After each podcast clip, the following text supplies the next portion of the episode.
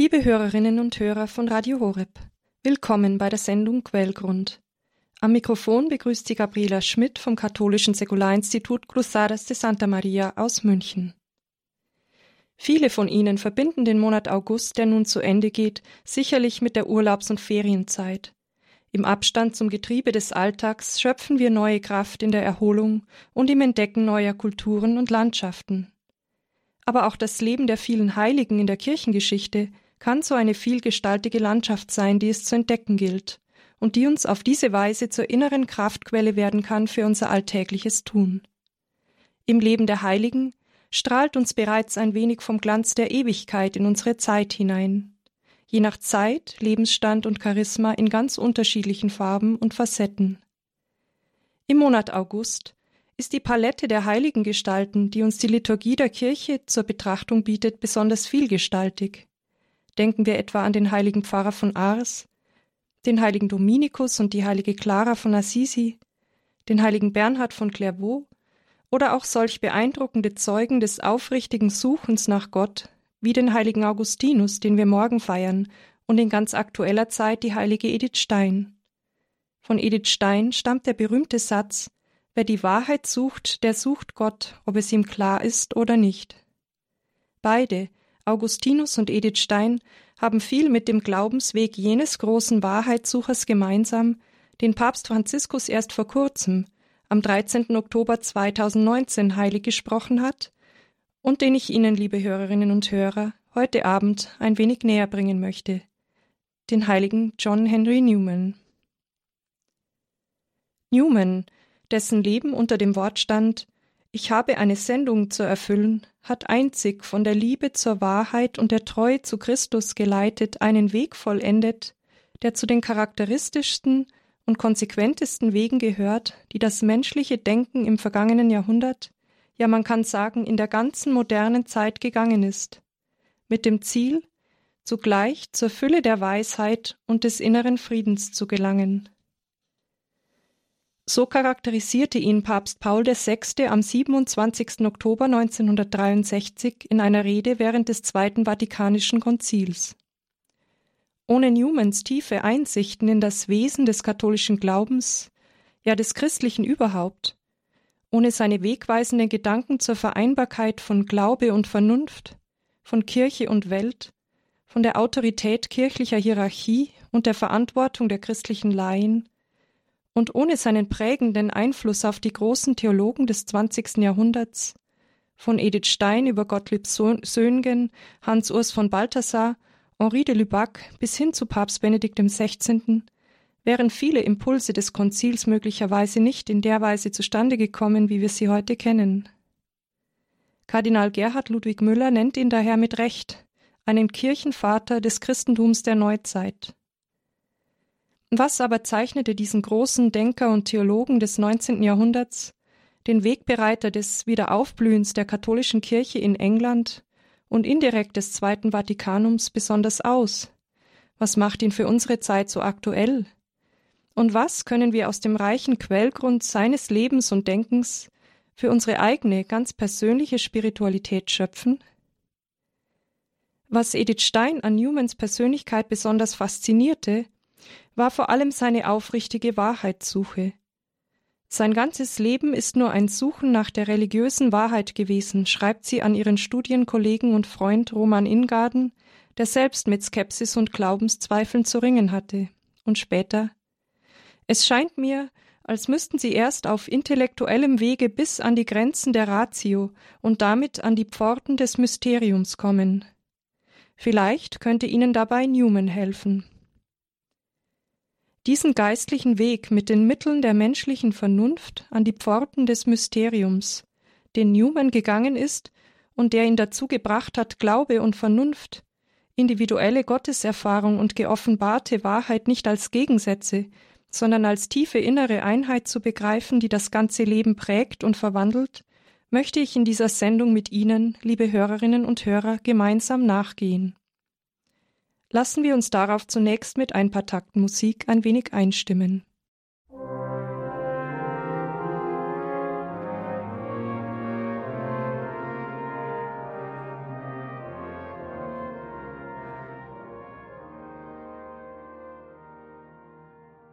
John Henry Newman, der sein Jahrhundert einschneidend verändern sollte, wurde beinahe exakt an dessen Beginn am 21. Februar 1801 als Sohn einer Londoner Bankiersfamilie geboren. Während der Vater zwar anglikanischer Christ, aber in Sachen Religion eher liberal eingestellt war, verdankte Newman seine erste religiöse Erziehung vor allem der Frömmigkeit seiner evangelikal geprägten Mutter.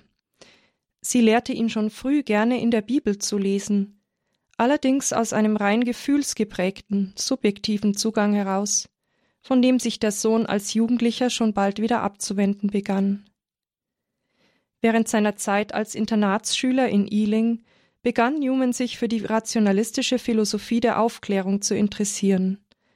Er las Paine, Hume und Voltaire und wandte sich zunehmend vom Glauben seiner Kindheit ab, der ihm mit einer aufgeklärten Vernünftigkeit unvereinbar schien. Ich erinnere mich des Gedankens, schreibt er später einmal über diese Zeit, ich möchte wohl tugendhaft sein, aber nicht religiös.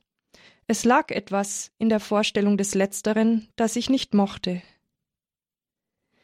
Ganz wohl mag ihm bei diesen Gedanken schon damals nicht gewesen sein, doch übten sie auf seinen rebellischen Geist als Vierzehnjähriger eine gleichsam magische Anziehungskraft aus.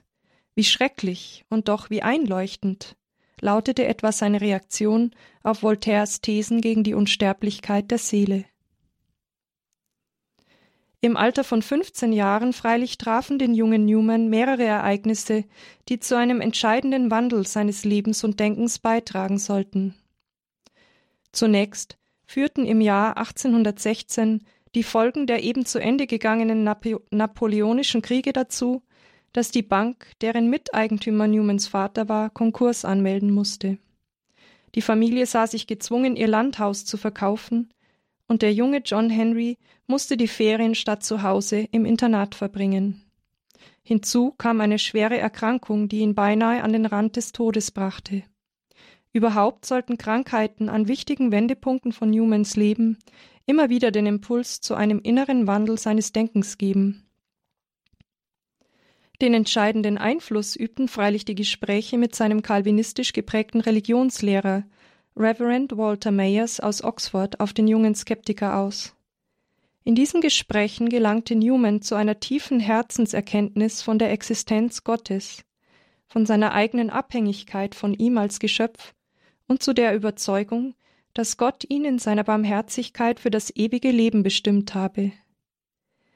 Ich ließ mich bei dem Gedanken Ruhe finden, schreibt er später über diesen Moment seiner ersten Bekehrung, dass es zwei, und nur zwei Wesen gebe, die absolut und von einleuchtender Selbstverständlichkeit sind, ich selbst und mein Schöpfer.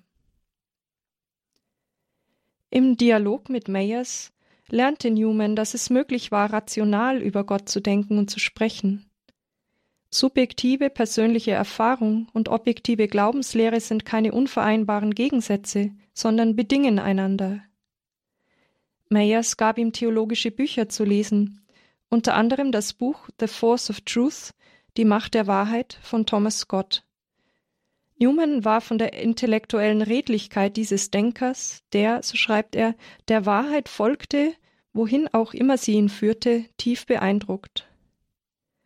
Von Scotts Lektüre beeinflusst gelangte er zu einem tieferen Verständnis der christlichen Glaubenswahrheiten und wandte sich ab von der kalvinistischen Lehre, dass gute Werke per se nichts mit dem Heil des Menschen zu tun hätten. Ihm wurde klar, dass die Echtheit der eigenen Glaubensüberzeugung sich gerade im konkreten Tun des eigenen Lebens bewähren muss. So übernahm Newman von Scott für sich zwei Aussprüche, die gewissermaßen sein Lebensmotto werden sollten. Heiligkeit vor Frieden und Wachstum ist der einzige Beweis des Lebens. Dieses Motto zeugt von seinem radikalen Willen, nie stehen zu bleiben, sich nie auf dem einmal Erreichten oder Erkannten auszuruhen, sondern sich stets neu auszustrecken nach dem Höheren, dem Absoluten, der Wahrheit, nach Gott. Geistlich ausgedrückt zeigt sich darin seine radikale Bereitschaft zu ständiger Bekehrung. Später wird er dies einmal so formulieren. Hier auf Erden zu leben heißt sich wandeln, und vollkommen sein heißt sich oft gewandelt haben. Aus dieser Zeit der Reflexion und der intensiven geistlichen Begleitung heraus begann in Newman der Entschluss zu reifen, Theologie zu studieren. So begab er sich nach seinem Schulabschluss mit damals 16 Jahren in die berühmte Universitätsstadt Oxford. Es sind die Oxforder Jahre, die Newmans Leben die entscheidende Prägung verleihen sollten. In Oxford war der schüchterne junge Mann zunächst eher in sich gekehrt, ein wenig einzelgängerisch und tat sich schwer damit, bleibende Freundschaften zu knüpfen. Unter dem Einfluss seiner Lehrer am Trinity, später am Oriel College, dessen Fellow er nach seinem ersten Abschluss 1822 wurde, erschloss sich ihm der Zugang für die bedeutende Rolle der kirchlichen Tradition als gültige Auslegung der Heiligen Schrift in die Geschichte hinein und das Verständnis für den geschichtlichen Charakter der Offenbarung in der sichtbar verfassten Kirche und in den Sakramenten. Er wandte sich endgültig ab vom rein spiritualistischen, subjektiven Kirchenbegriff des Evangelikalismus. Aber er erkannte auch klar seinen Auftrag, im Glauben Verantwortung für andere zu übernehmen. 1824 wurde Newman in der anglikanischen Kirche zum Diakon geweiht und notierte in seinem Tagebuch die Worte Ich trage Verantwortung für die Seelen bis zum Tage meines Todes. Sein erster Einsatzort war die vernachlässigte, sozial schwache Pfarrei St. Clements am östlichen Stadtrand von Oxford. Hier wirkte Newman zwei Jahre lang mit großem pastoralem Eifer. Er führte unter anderem die für seine Zeit durchaus unübliche seelsorgerische Methode von Hausbesuchen ein, um den persönlichen Kontakt zu seinen Gläubigen zu suchen und hatte nach seinem Weggang 1826 so viele Geldmittel gesammelt, dass sogar mit dem Neubau einer Kirche begonnen werden konnte. Inzwischen war Newman 1825 zum anglikanischen Priester ordiniert worden, trat im darauffolgenden Jahr einen Posten als Dozent am Oriel College an und hielt 1826 seine erste Universitätspredigt an der Universitätskirche St. Mary's, deren Pfarrer er zwei Jahre später werden sollte. In den gut zwei Jahrzehnten seines pastoralen Wirkens an der Universität begann Newman nach und nach durch seine persönliche Ausstrahlung und seine eindringliche Redegabe einen ungeheuren Einfluss auf seine Zuhörer auszuüben.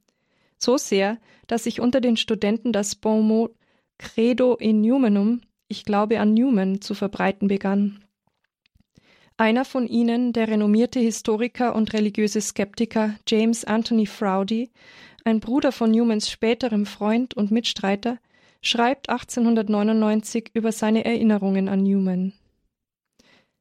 Keiner, der damals seine Predigten hörte, kann sie je vergessen. Sie waren nur selten direkt theologisch.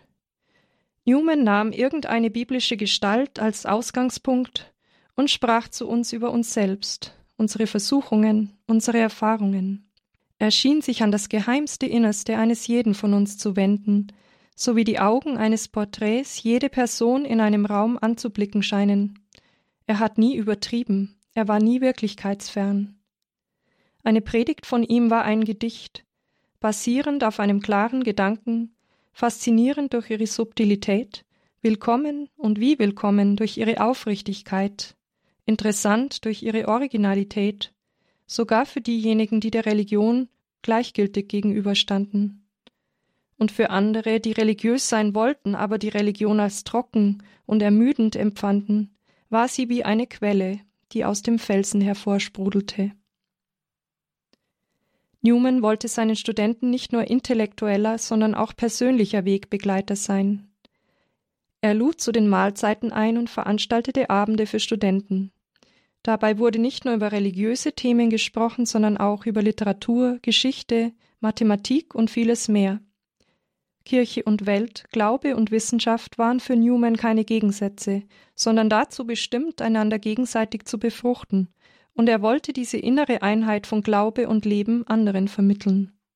Wie er einmal in einer seiner Predigten formulierte Ich möchte, dass der denkende Laie religiös sei, und der fromme Geistliche ein denkender Mensch. Zwei wichtige Wendepunkte ereigneten sich während dieser intellektuellen und pastoralen Blütezeit auf Newmans innerem Weg. Da war zum einen 1828 die persönliche Begegnung und Freundschaft mit John Keeble, der ihm zusammen mit dem systematischen Studium der Kirchenväter, das Newman damals begann, mehr und mehr zu der Überzeugung brachte, dass die anglikanische Staatskirche der Gegenwart einer Reform nach dem Urbild der apostolischen und katholischen Kirche der Väterzeit bedürfe. Zum anderen erkrankte Newman während einer Italienreise im Jahr 1833 lebensgefährlich an einem Fieber, das ihn drei Wochen lang ans Bett fesselte. Als er wieder genesen war, hatte sich in ihm die Überzeugung gefestigt, dass Gott in England für ihn eine bestimmte Aufgabe bereithielt. Sein bekanntes Gedicht Lied Kindly Light für Liebes Licht, das Newman damals verfasste, zeugt von seinem unbedingten Akt der Hingabe an Gottes liebende Vorsehung, der sein ganzes Leben fortan prägen sollte.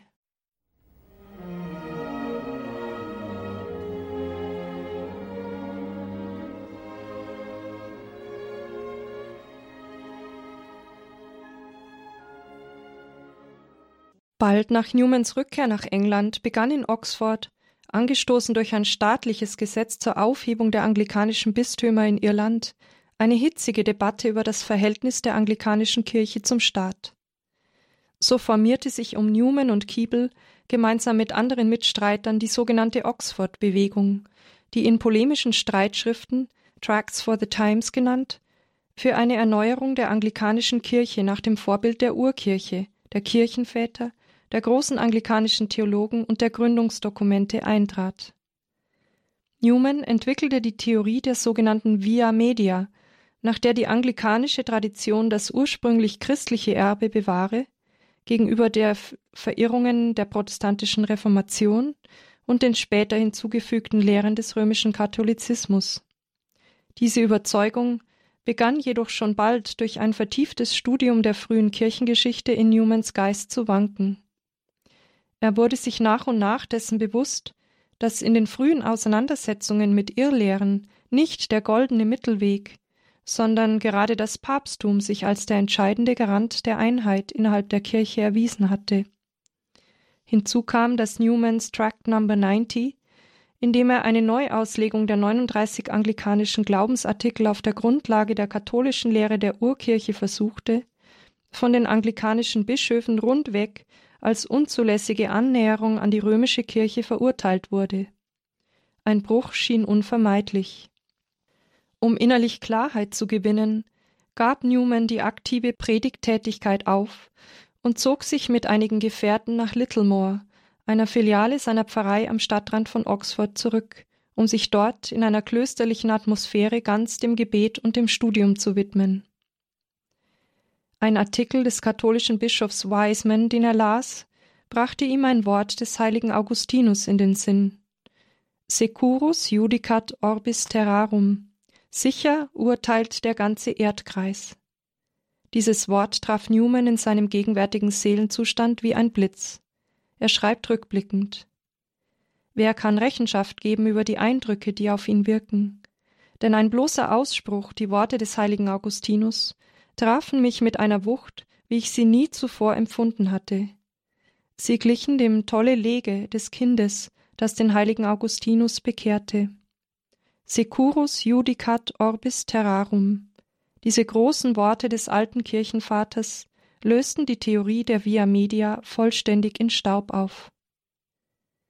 Newman entschloss sich daraufhin, eine systematische Abhandlung über die Entwicklung der Glaubenslehre zu schreiben, die seine noch vorhandenen Zweifel an bestimmten katholischen Glaubensartikeln nach und nach zerstreute. Er berichtet Je weiter ich voranschritt, desto mehr klärten sich meine Schwierigkeiten auf, so dass ich aufhörte, von den römischen Katholiken zu sprechen und sie ohne Bedenken einfach Katholiken nannte. Ehe ich zum Ende kam, entschloss ich mich zum Übertritt, und das Buch blieb in dem Zustande, in dem es damals war, unvollendet. Als er beinahe zeitgleich von der Ankunft des heute selig gesprochenen Passionistenpaters Domenico Barbari in England hörte, ließ er diesen nach Littlemore bitten, und er suchte ihn in der Nacht vom 8. zum 9. Oktober 1845 demütig um die Aufnahme in die katholische Kirche. Die Briefe, die er noch am selben Tag an seine engsten Verwandten und Freunde schrieb, welche sich in der Folge größtenteils von ihm distanzierten, zeugen von dem inneren Opfer, das dieser Schritt für ihn bedeutete. Newman vollzog ihn weder aus menschlicher Enttäuschung über die Vertreter der anglikanischen Kirche, noch weil er sich von der katholischen Kirche in England, die größtenteils aus ungebildeten Mitgliedern der verarmten irischen Arbeiterschicht bestand, besonders angezogen fühlte. Seine Konversion, das Zurücklassen von allem, was ihm bis dahin lieb und teuer gewesen war, war für ihn ein Akt des reinen Glaubensgehorsams, des demütigen sich Beugens vor dem Licht, das er in seinem Gewissen klar als die Wahrheit erkannt hatte.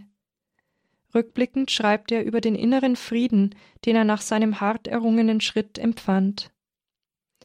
Von der Zeit an, als ich katholisch wurde, muss ich natürlich keine Geschichte meiner religiösen Überzeugungen mehr schreiben. Damit will ich nicht sagen, dass mein Geist müßig gewesen ist oder dass ich aufgehört habe, über theologische Fragen nachzudenken, sondern dass ich keine Änderungen mehr durchmachen musste und keinerlei Besorgnis mehr im Herzen trug. Ich habe in vollkommenem Frieden und ungestörter innerer Ruhe gelebt, ohne je von einem einzigen Zweifel heimgesucht zu werden. Kurz nach seinem 45. Geburtstag, im Februar 1846, verließ Newman sein geliebtes Oxford für immer. Nach einem kurzen Aufenthalt im ehemaligen Priesterseminar von Birmingham ging er zu theologischen Studien nach Rom und empfing dort 1847 die Priesterweihe. In Rom lernte er auch die von Philipp Neri gegründete Ordensgemeinschaft der Oratorianer kennen und entschloss sich schon bald zum Eintritt sowie zur Gründung des ersten englischen Oratoriums in Birmingham. Während Newman innerlich Frieden gefunden hatte, brachten ihm die kommenden Jahre äußerlich nichts als Leiden und Kämpfe, zumal seine Konversion mit der erstmaligen Wiedererrichtung der katholischen Hierarchie in England seit der Reformation zeitlich zusammenfiel und das öffentliche Klima entsprechend gegen die Katholiken aufgeheizt war.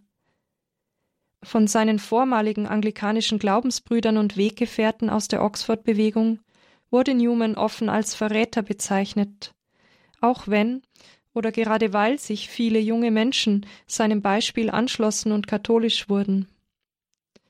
Ein ehemaliger Dominikanerpater namens Achilli, der in Vorträgen öffentlich gegen die katholische Kirche Stimmung machte, überzog Newman auf dessen Kritik hin sogar prompt mit einer Verleumdungsklage. Man entzog ihm das Rederecht vor Gericht, Newman musste sich öffentlich abkanzeln lassen, und die enormen Prozesskosten hätten ihn finanziell völlig ruiniert, wenn nicht Katholiken auf der ganzen Welt durch Spendenaufrufe für ihn aufgekommen wären aber selbst aus den eigenen Reihen schlug ihm Kritik entgegen. Gewisse Kreise in Rom betrachteten Newmans Einsatz für die Bildung und das Mitspracherecht der katholischen Laien in Glaubensfragen als allzu liberal. So scheiterten sowohl sein Projekt der Gründung eines katholischen College in Oxford als auch die Herausgabe des katholischen Magazins The Rambler und die Gründung einer katholischen Universität in Irland für die Newman seine berühmten Vorlesungen über das Wesen der Universität hielt, letztendlich am innerkirchlichen Misstrauen seiner Person gegenüber.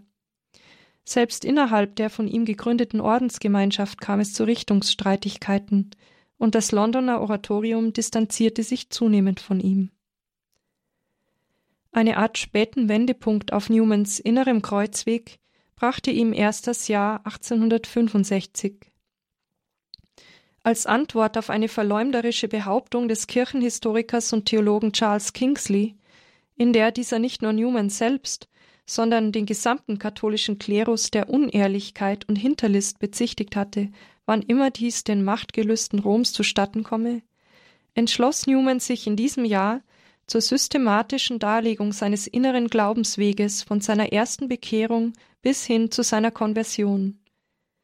Die so entstandene Apologia pro vita sua wurde schon bald zu einem der Klassiker der englischsprachigen geistlichen Literatur, der nicht nur Newmans Ruf in der Öffentlichkeit wiederherstellte, sondern auch unzähligen Lesern den Weg zur katholischen Kirche wies.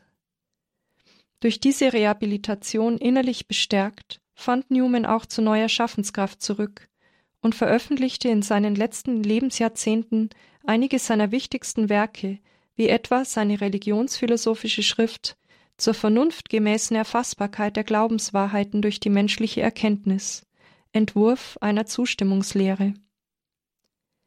Mehr als drei Jahrzehnte nach seinem Weggang wurde Newman 1878 auch schließlich noch einmal in seine geliebte Universitätsstadt Oxford zurückgerufen. Diesmal, um ein Ehrenfellowship seines ehemaligen Kollegs Trinity College entgegenzunehmen. In dessen Garten befindet sich noch heute eine Büste von Newman. Und auch das Misstrauen in katholischen Kreisen sollte sich im folgenden Jahr endlich und für immer legen. 1879 nahm ihn Papst Leo XIII., der ihn freundschaftlich als Il mio Cardinale bezeichnete, ins Kardinalskollegium auf, obwohl er nie die Bischofsweihe empfangen hatte. Entsprechenden Einwänden entgegnete der Papst. Es war nicht leicht. Er sei zu liberal, sagte man, aber ich war entschlossen, die Kirche zu ehren, indem ich Newman ehrte. Die letzten Jahre bis zu seinem Tod 1890 verbrachte Newman in Birmingham, von unzähligen Menschen, Laien wie Theologen, Katholiken wie Anglikanern als Ratgeber hochgeschätzt.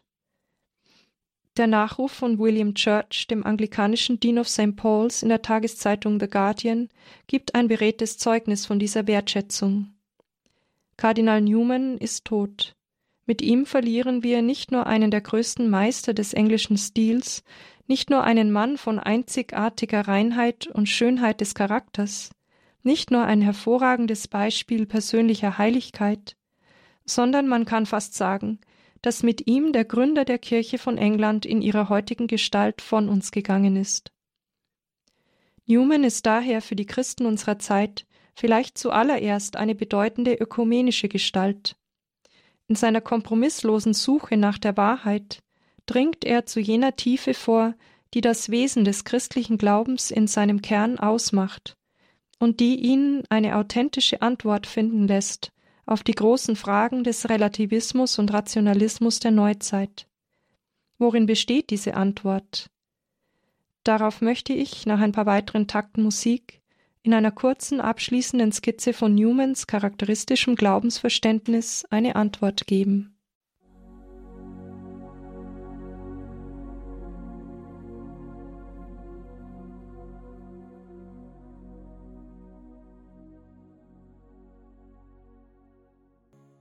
Worin besteht Glaube für John Henry Newman?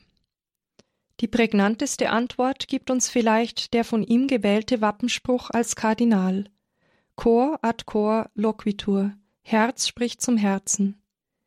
Dieses Motto ist mehr als nur ein Ausdruck von Newmans persönlicher Frömmigkeit. Es verweist auf sein zutiefst personalistisches Glaubensverständnis. Christlicher Glaube ist für Newman weder, wie rationalistische Skeptiker behaupten, bloß intuitives Gefühl, dem die Objektivität des Wissens gegenüberstünde, noch, wie die evangelikalen Gefühlstheologen seiner Zeit behaupten, erstarrte dogmatische Formel, die mit dem eigenen persönlichen Erleben nichts mehr zu tun hätte. Stattdessen versteht Newman den Glauben als rational begründete, existenzielle Antwort der ganzen menschlichen Person auf den Anruf eines göttlichen Du, das sie selbst übersteigt und das sich ihr in Jesus Christus und im Lauf der Geschichte konkret im fortlebenden Christus in der Kirche offenbart. Das Christentum, so schreibt Newman in der Zustimmungslehre, schafft eine Gewissheit von seiner Wahrheit durch Argumente, zu mannigfach für eine direkte Aufzählung, zu persönlich und zu tief für Worte, zu machtvoll und zu übereinstimmend für eine Widerlegung. Er spricht zu uns, jeweils zu jedem Einzelnen, und wird angenommen von uns, jeweils von jedem Einzelnen, sozusagen als das Gegenstück unserer selbst, und ist so wirklich, wie wir wirklich sind. Daher gibt es für Newman im Bereich des Glaubens eine Art der Gewissheit, die tiefer reicht als die äußerlich formalen Gewissheiten der Logik, oder der empirisch-naturwissenschaftlichen Erkenntnis. Sie entspringt, wie das unbedingte Vertrauen eines Kindes in seine Mutter, der Logik der Personbegegnung. Erfahrung ruft Zustimmung hervor, Zustimmung wiederum vollendet die personale Erkenntnis. Glaube ist daher für Newman zuallererst ein existenzielles Wagnis. Ein Wagnis, das alles auf eine Karte setzt, ein Wagnis des Vertrauens. Sein gesamter Lebensweg und seine unbedingte Bereitschaft, der Führung Gottes in der Stimme seines Gewissens unter allen Umständen Folge zu leisten, koste es, was es wolle, geben ein beredtes Zeugnis davon. Am schönsten und eindringlichsten formuliert er dies vielleicht in einer seiner frühen Predigten, noch als anglikanischer Pfarrer mit dem Titel Die Wagnisse des Glaubens. Ausgehend von der Antwort der Apostel Jakobus und Johannes auf die ernste Frage des Herrn, könnt ihr den Kelch trinken, den ich trinken werde? Possumus, wir können es, Matthäus 20, 22, interpretiert Newman diese Antwort nicht etwa als voreilige Selbstüberschätzung, oder als optimistischen Slogan im Sinne von Yes, we can, Podemos oder Wir schaffen das, sondern als Ausdruck großherzigen Glaubens. Die Apostel wagten es, alles aufs Spiel zu setzen, auch wenn sie zu diesem Zeitpunkt nicht wussten, was sie erwarten würde. Davon ausgehend redet Newman seinen Zuhörern eindrücklich ins Gewissen und gibt dabei zugleich eine scharfsinnige Analyse des oberflächlichen Alltagschristentums seiner Zeit. Glaube, sagt er, setzt voraus, dass wir den Mut haben, ein Wagnis einzugehen. Wir wissen, was es heißt, sich auf ein Wagnis in dieser Welt einzulassen. Wir riskieren unser Vermögen in Plänen, die eine Rendite versprechen, in Plänen, denen wir vertrauen, denen wir Glauben schenken. Was haben wir für Christus riskiert? Ich fürchte wirklich, dass die meisten Menschen, die sich Christen nennen, was auch immer sie bekennen, welchen Eifer, welche Erkenntnis, welche Liebe sie auch für sich beanspruchen mögen, dennoch fast so weitermachen würden wie bisher, weder viel besser noch viel schlechter, wenn sie glauben würden, das Christentum sei eine Fabel.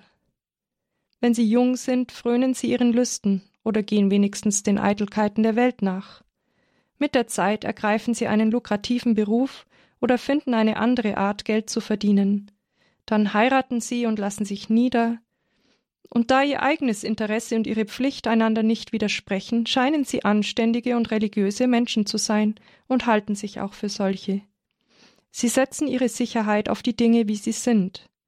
Sie fangen an, sich gegen Laster und Irrtum zu echauffieren, und sie bemühen sich, mit allen Menschen im Frieden zu leben. Ein solches Verhalten ist natürlich in der Tat richtig und lobenswert, nur sage ich, es hat nicht unbedingt etwas mit Religion zu tun. Es gibt nichts, was sie nicht trotzdem tun würden, auch wenn sie nichts davon zu gewinnen hätten. Sie gewinnen jetzt etwas, sie befriedigen ihre gegenwärtigen Wünsche, sie sind brav und anständig, weil es ihrem Interesse und ihrem Geschmack entspricht, so zu leben. Aber sie wagen nichts, sie riskieren nichts, sie verzichten auf nichts, Sie geben nichts auf im Glauben an Christi Wort. Was haben wir für Christus riskiert? Was setzen wir für ihn ein? Was wären wir bereit, für ihn aufs Spiel zu setzen? Worauf setzen wir in unserem Leben unsere Sicherheit? Newman scheint diese Fragen auch uns heute ganz persönlich zu stellen, und er kennt nur eine wahrhaft christliche Antwort auf sie, das unbedingte Wagnis des Glaubens.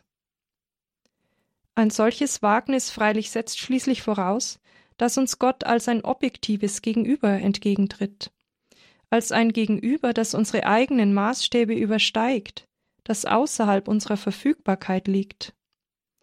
Dem widerspricht die unter Newmans Zeitgenossen weit verbreitete Haltung des Liberalismus, als deren Widerlegung er sein ganzes Lebenswerk definiert und die er in der Rede bei seiner Kardinalsernennung prägnant auf den Punkt bringt.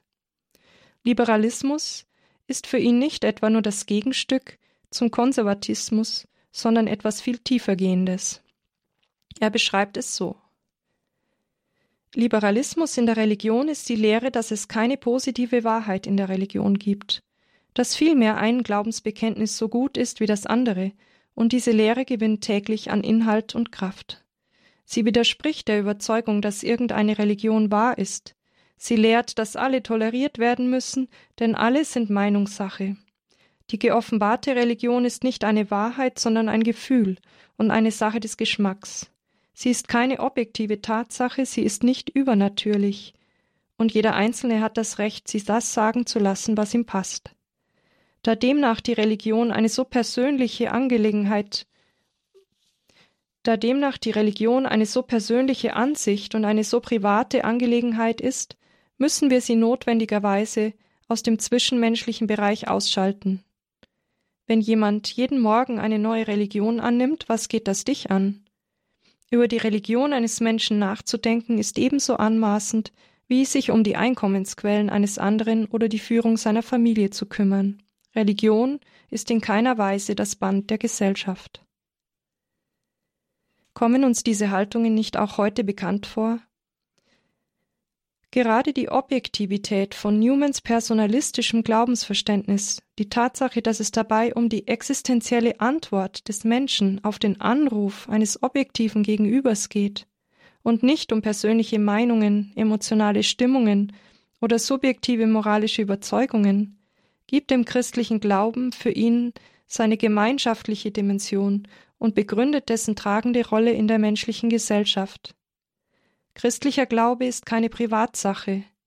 Er ruft zur Verantwortung jeden und jede einzelne von uns, egal in welcher Situation und in welchem Lebensstand.